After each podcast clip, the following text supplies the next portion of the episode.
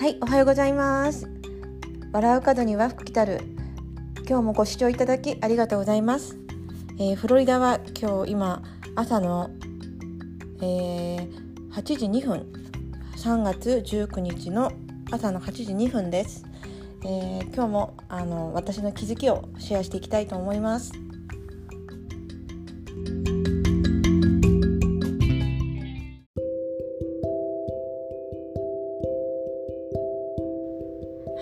それでは今日私が私の気づきについてお話ししていこうと思います。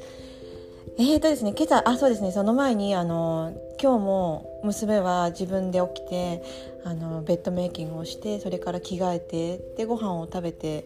あの余った時間に絵を描いて学校に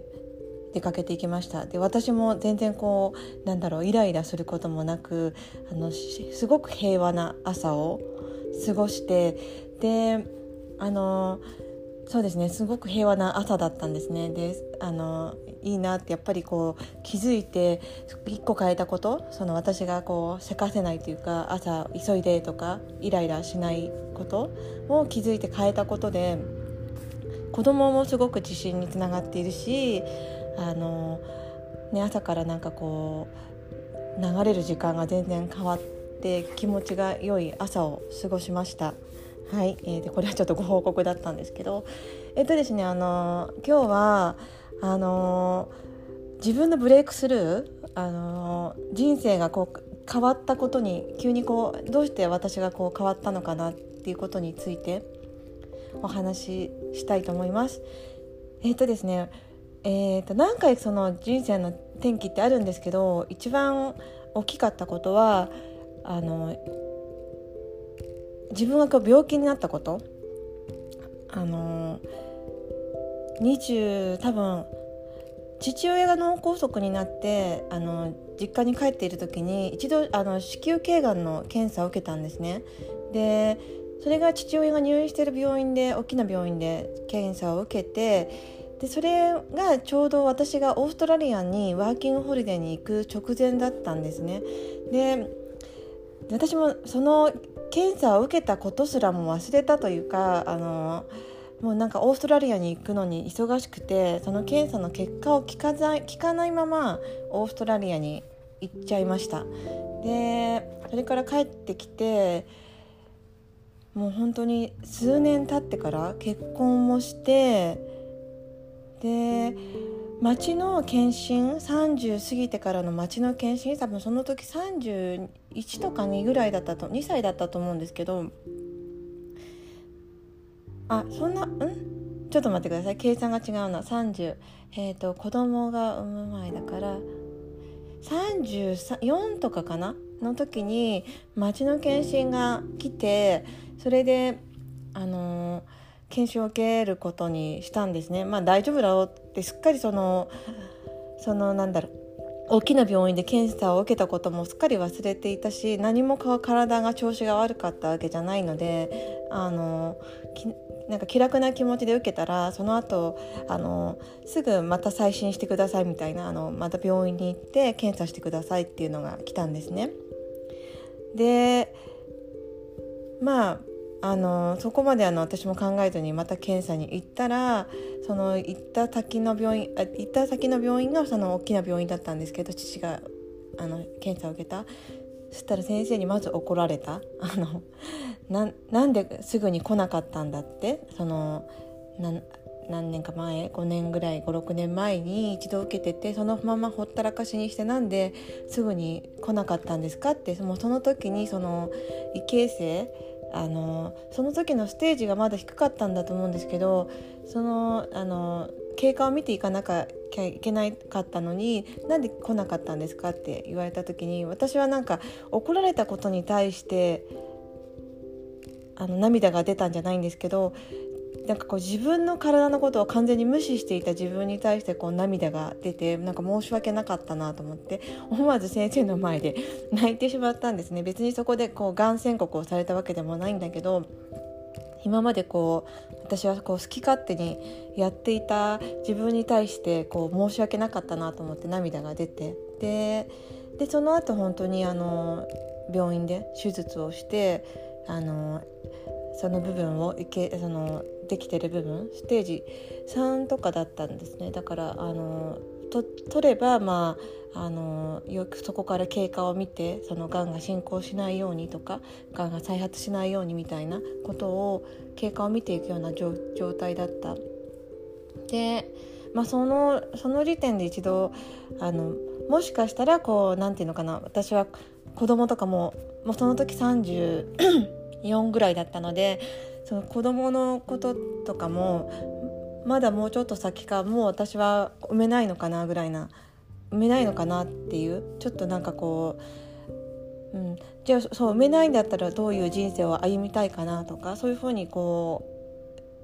う何て言うのかなシフトを変えて変えていった時。そしたらこう今度は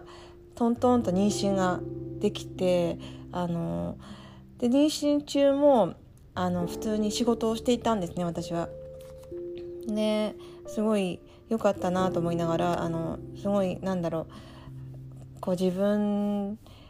みたいなこう全然こう体も気遣っていなかった今までこう自由に生きてきた人がなんか子供までも産めるのかなってなんかこうちょっと他人他人事じゃないけど客観的にあの思えた？あのななんだろうな？こう大大切にしなきゃなとかあとは本当にあの思思いながらいたんですけどえっ、ー、と臨月に入る1ヶ月1ヶ月前に仕事をもう辞めてじゃあ次の日からもう自分の準備そのあの産後のあの出産準備をしようかなと思ってたらなんかこうお腹が張るというかなんかえこれってもしかしてあの陣痛みたいな感じでその辞め仕事を辞めた次の日の夜にもうなんかこう陣痛みたいな感じでお腹がこう張る感じを感じてで病院あの病院に連絡をしたら血圧をちょっとお家で測ってくださいって言われてあの血圧をその時測ったらなんと150とか高かったんですね。すごい。140とか。それを伝えたらもうすぐに病院に来てくださいって言われて。でもしかしたらあれかなと思ってその前の日に一応なんかの入院する準備とかってね全部あのいつでもあの出産できる準備っていう感じで荷物をまとめてあったんですね。それをあの持って一応持って夫と2人で病院に行きました。でそしたら検査したら妊娠高血圧でもうすぐ入院してくださいっていうことでそのまま入院になって。で、まあ、入院してる間にですねもう一回なんかこう死にそうなことがあったんですけどあの妊娠してあのその入院してる時は本当に普通にあの動かないようにしたり点滴ずっと打ち続けたりこう赤ちゃんをそのそあの妊娠あの陣痛を抑える点滴打ったりとかしてたんですけどある日の夜にあのなんかちょっと張るなって感じであの看護婦さんに連絡したら看護婦さんがなんかちょっと薬をあの点滴の中に入れた後にそのその後すぐにもう頭がすごく痛くなって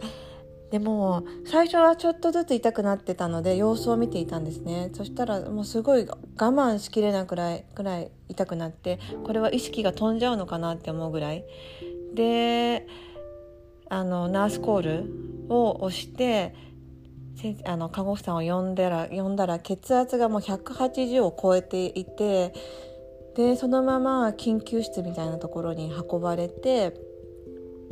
でもう頭の痛さでもう本当に意識が本当に飛んじゃうような感じだったのでその時に私が思い出した姿があの父親が NICU に入ってあ ICU であのもう本当に脳梗塞になって倒れた直後に ICU に入ってあの氷の氷だらけの中で寝かされてる頭がすごくもう腫れ上がって私が最後に見た父とは全く別の父になって寝かされてた元気な時の父ではなくてもう本当に頭がすごいなんだろう数倍あそれは手術の後だったんですけど手術の後に NICU ICU でも頭がこう腫れ上がって氷の中に頭をつけられてるような感じ体を冷やすためにその中でこうブルブル震えてる父の姿を私もその時に思い出してもう私もそのあ自分にずっとしっかりしなきゃしっかりしなきゃって意識が飛ばないようにしっかりしなきゃっていう風にあの言ってたんですね。でその姿を思い出してこう意識が飛ばないようにそうこう冷静にパニックになっちゃったらいけないなっていうなぜかなんかそういう結構なんか痛いのに冷静に考えられてた自分がいてででその後こう落ち着いて普通にまた部屋に戻されたんですね。でで私はその時個室個室になる前の大部屋の人たちのことも思い出していたんですね。あの3ヶ月も3あの私の中ではこう出産ってスムーズにいくものだと思っていてだけどあの初めてその自分が病院に入院してその周りにいるお母さんたちがもう34ヶ月もベッドで寝たきりこうあのそなんて言うんでなんて言うんでしたっけあのえっ、ー、と早産を防ぐためにあの入院してる方が何人もいたんですねまだお腹はそんなに大きくないのにあのねあの抑えなきゃいけないっていうのでそう寝か寝寝たきりでその臨月を待つみたいな赤ちゃんが大きくなるのを待つみたいな感じでずっとこう家から離れてで上の子たちとも離れて生活してるお母さんたちのことを思い出したんですね。そしたらなんかこう自分の状況状態ってなんかままだまだ恵まれてるとか、まあ、恵まれてるように感じた。まだまだ私はこう病院に入って1週間とか2週間だなってこうなんかこう客観的にその時も思えたんですね。ででその後私は帝王切開をして無事に子供を産むことができたんですけど、まあ、その後もまだあの血圧が高かったので子供が入院してる間私もあの入院していてであの産後その帝王切開の後の痛みっていうのはかなり痛かったんですけども子供に会うためになんかこう起き上がって起き上がることとか動くこととかを、まあ、動けない自分でこう NICU に行けなかったらあの赤ちゃんには会えませんよって あの産あ看護婦さんにも言われていたのでナースさんにも。だからもう意地でもっていう感じで起き上がってもうずっとあのなんていうんですか点滴の管を刺したもうあのバーを持ちながらトイレに自分で行ったりとかもう動き回っていたんですねもう行くためにみたいな。であの大江部屋で一緒だったお母さんたちお母さんたちのところに私はなぜか あのなんていうのかなあの見回りじゃないんですけど話に話に行っていた励ましにっていうかこう本当になんか励ますことで自分が励まされてるんだってことにも後で気がついたんですけど私はその時はもうなんかこう、ね、少しでもなんか会話しあの動いて会話してあの早く元気になろうじゃないんですけど自分を励ます感じで他のお母さんたちの部屋に行ってなんかこうなんていうの面白い話をしたりとか楽しい話をして、まあ、お母さんたちの悩みだったりとかを聞いたりしながらで、まあ、ナースさんにはしょっちゅう怒られてたというか もう本当にいつ行ってもいないですねみたいな。部屋にいつ行っても私がいないっていう感じで。でそんな入院生活を過ごしました。で私の中でそのブレイクスルーっていうのはそういったこう病気を通して自分が気づいたこと。でで今こんな風に私が話せるのは私は本当に言えなかったんですね。あのそのかあのお客様にも自分がやってたエステのサロンのお客様にも心配かけたくないとかなんかこうなんかその何て言うのかな自分の弱さを見せられないっていうその初めてこう子宮頸がんで入手術する時も言えなかったでその前に私大腸ポリープとかもやってたんですけど。のその時も人にも言え言えないで自分でこう病院に行って自分で勝手にこう取ってくるみたいなそういう性格というかそういうふうにこう人に弱みを見せられない自分だったで今回こうやってお話ししようかなと思ったのは、まあ、今本当に悩んでいる方とか本当にあの辛い方にちょっとこの言葉が届いたらいいなと思ってあのにあの生きてるだけでも本当に丸儲けだなって私の父はこう突然倒れてあのそのまま5年間闘病生活をしたんですね。でその時はまあ55歳だったで私今思うと55歳って私の中ではずっと先だと思っていたんですけど55歳って私の今の年のあと11年後とかだなんですね。で11年後ってそんなに先じゃないなって頭の中ではもう80歳まで元気に生きてるっていう自分がなんて傲慢なのかなってことにも気がついてで、まあ、自分はその病気を通して3034とかその時にこうあの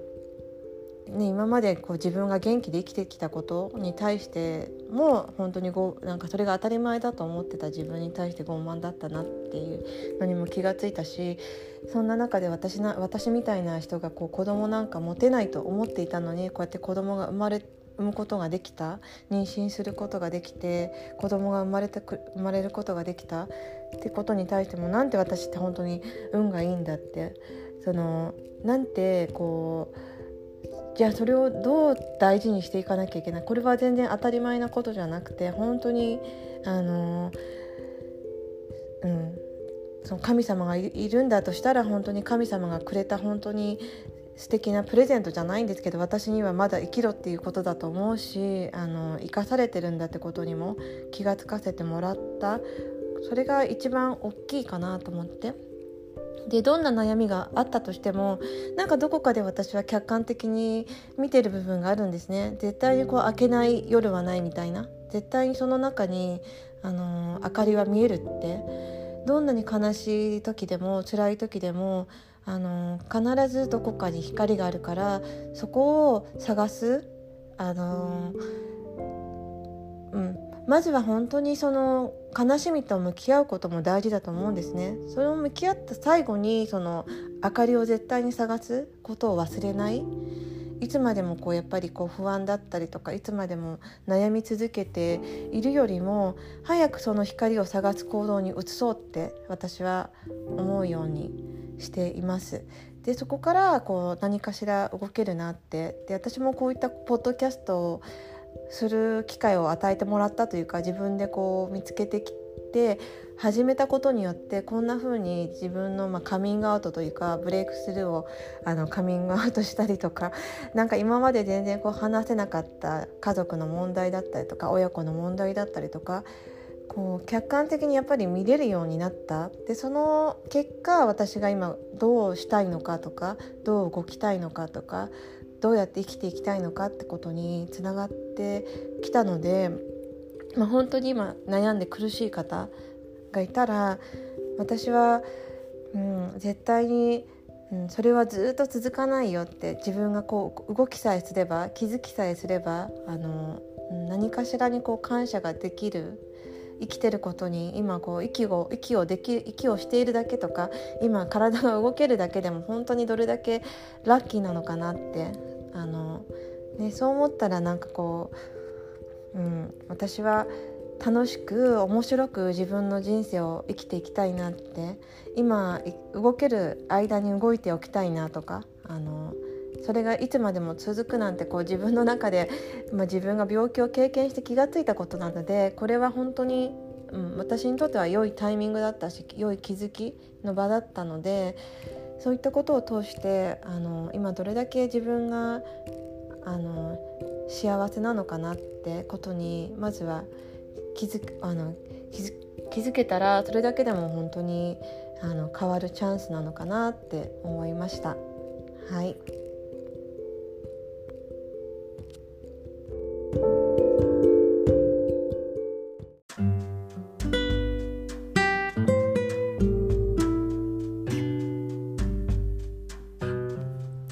い、えー、とですね、それでは今日の言葉をシェアします。えー、この年になると、がんだけじゃなく、いろんな病気になりますし、不自由になります。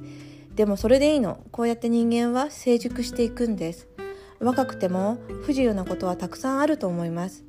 自分のことだけでなく他人だったり時には我が子だったりしも我が子だったりもします。でもその不自由さを何とかするんじゃなくて不自由なまま面白がっていく。それが大事だ大事なんじゃないかな。面白がらなきゃ 面白がらなきゃやっていけないものこの世の中。はい。えー、キキキリンさんの言葉です。はい。私のさっきのお話でもそうだと思うんですけどうん、その病気から気づくことってやっぱりたくさんあると思うしその病気か病気をしたことで気づけたことは本当にラッキーだと思うし、うん、むしろその今持ってる幸せに気づけない方がすごくあの残念なのかなと思って今あることに今あることに気づけないで病気になった時にあの治そう治そうっていう努力をするよりもまず本当にあの今の自分のまま今のその病気の自分のままを楽しませられる、うん、その過程が大事なのかなと思ってそのかその病病気を治すにしても、うん、病気を治した後にやりたいこととかがもしあればそれがね本当に病気を治す一刻も早く治すあのお薬にもなると思うし笑えることであの自分は何でこんなにか辛いんだとか自分は何でこんなに不幸なんだっていうことばかりにフォーカスしてその時間を有効に使えない面白いように持っていけなかったらやっぱり病気じゃなかったとしてもじゃあ楽しいのかなって私は思うんですね。病気じゃなかった自分はあの時幸せを感じていたかなとか病気じゃなかった時の私はあのこんなに感謝できていたかなって。で病気が本当にきっかけなのかはわからないんですけどそれが病気じゃない場合もたくさんあると思うし自分が持って生きて生まれたこの命っていうかこうどれだけ大切に今までしてたかなってことにまず気づいてでまだまだできることってもう病気病気になってもまだまだできることってたくさんあると思うし人を楽しませようとかあの自分を楽しませようとかそういったなんなんていうのかなまあちっちゃなことなのかもしれないけどそういったことが一番こう病気を治すお薬に私はなる気がするんですよね。まあ、なる、うん、病薬になるかどうかわからないんですけど、うん、生きることのあの楽しさをますます病気になったからこそ与えられたなんかこう自分の使命じゃないんですけど使命みたいな感じになるのかなと思って。まあそれは、うん、人それぞれなのかもしれないしで私,、うん、私がこのキキキリンさんの言葉にやっぱり、あのー、納得できるのはあのー、不自由なことを何とかするんじゃなくて不自由なままを面白がっていく。そこを大切にしていきたいなって、うん、完璧じゃなくていい？完璧な完璧にものを揃えてから行動するとか完璧に勉強してからあの行動に移す、まあ、それもやっぱり、まあ、技術だったりとか知識だったりっていうのはすごい大事だと思うし私もすごく大切にしていることなんですけどだけどそうならなかったら自分が動けないかって言ったらそうでもないなって。その完璧じゃないままでも一つでもやれることってたくさんあると思うんですね。探せば。ここまでいかなかったら体が動かないっていうのは絶対ないなって。まだまだ技術が足りなかったらどこかにインターンで入って技術を学ぶとかお金を払ってでも知識を得るとか本を読むとかそういったことにもつながると思うので、うん、面白がって生きていかなきゃ本当に損だなって自分の可能性を信じて自分の今やれることをたく一つでも多くやるそれだけでいいんじゃないのかなって私は思います。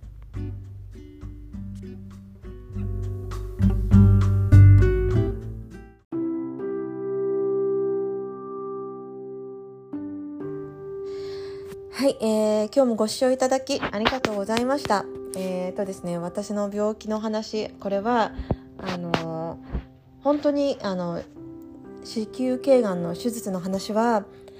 自分の母親とかにしか本当に言っていなくてで言っていなかったんですねあのその手術する時のことって。で他の兄弟とかも知らなかったで私の中で心配をかけたくないっていう気持ちも多かったと思うんですけどそのまずは話せなかった、まあ、自分に話す強さが強さがなかったというかなんかこう心配かけたくないなと言いながらその自分の弱みを見せたくないなっていう自分のあのな強がりだったのかなって今なら思うんですけど、まあ、こういったポッドキャスト私は 自分も話すんですけど人のポッドキャストもたくさん聞いていてで今回そういうふうにこうやって自分がはなあのブレイクスルーに気がついたのはあの私が大好きなポッドキャストの「あのハッピリーエバーアフターのゆりさんのインタビューの回に出ていたインタビューで出ていた宇谷悦子さんという精神科医の先生の話を聞いてそれで自分のあのブレイクスルーって何だったのかなと思って思い出したというかあの気がついたことを今日はお話しさせていただきました。えー、本当に、うん、こういう自分のいろんな気づきが毎日 あのいろんなところから入ってきたり自分の中で思い出したりとかそういったことで思あの本当面白いなって思うんですねあの一つ始めたことで自分のアンテナがぴょんぴょんこう立ち始めていろんなものをキャッチしだしてこう人にも出会うしあの人ともつながっていけること。でなんて本当にラッキーなのかなってことにも今の時代って本当になんてラッキーなのかなって家にいながら 今住んでるとこの全く逆全く、ま、あの反対に住んでる人のお話まで聞けちゃう。会ったこともない人たちの話があの経験だったりとか体験だったりをあのこうポッドキャストを通して聞けるインタインスタグラムを使ってあの写真で投稿で見れる考えがシェアできる。ね本当にすごく便利な世の中ででそんな中で私も生かされてるんだなって人に生かされてあの毎日をこう楽しく過ごさせてもらってる、うん、あの本当にいい社会だなって 思います。はい、えー、っとですね、私もこうやってこれからもその気づきを大切に生きていきたいし、そういったことを少しでも気づいたことを何かのお役に立てるようにこうやってあのポッドキャストを通してあのお伝えできたらいいなと思っています。はい、えー、っとですね、今日は 金曜日、えー、どうぞ皆さん良い週末をお過ごしください。えー、最後までご視聴いただき本当にありがとうございます。それではまたね。バイバイ。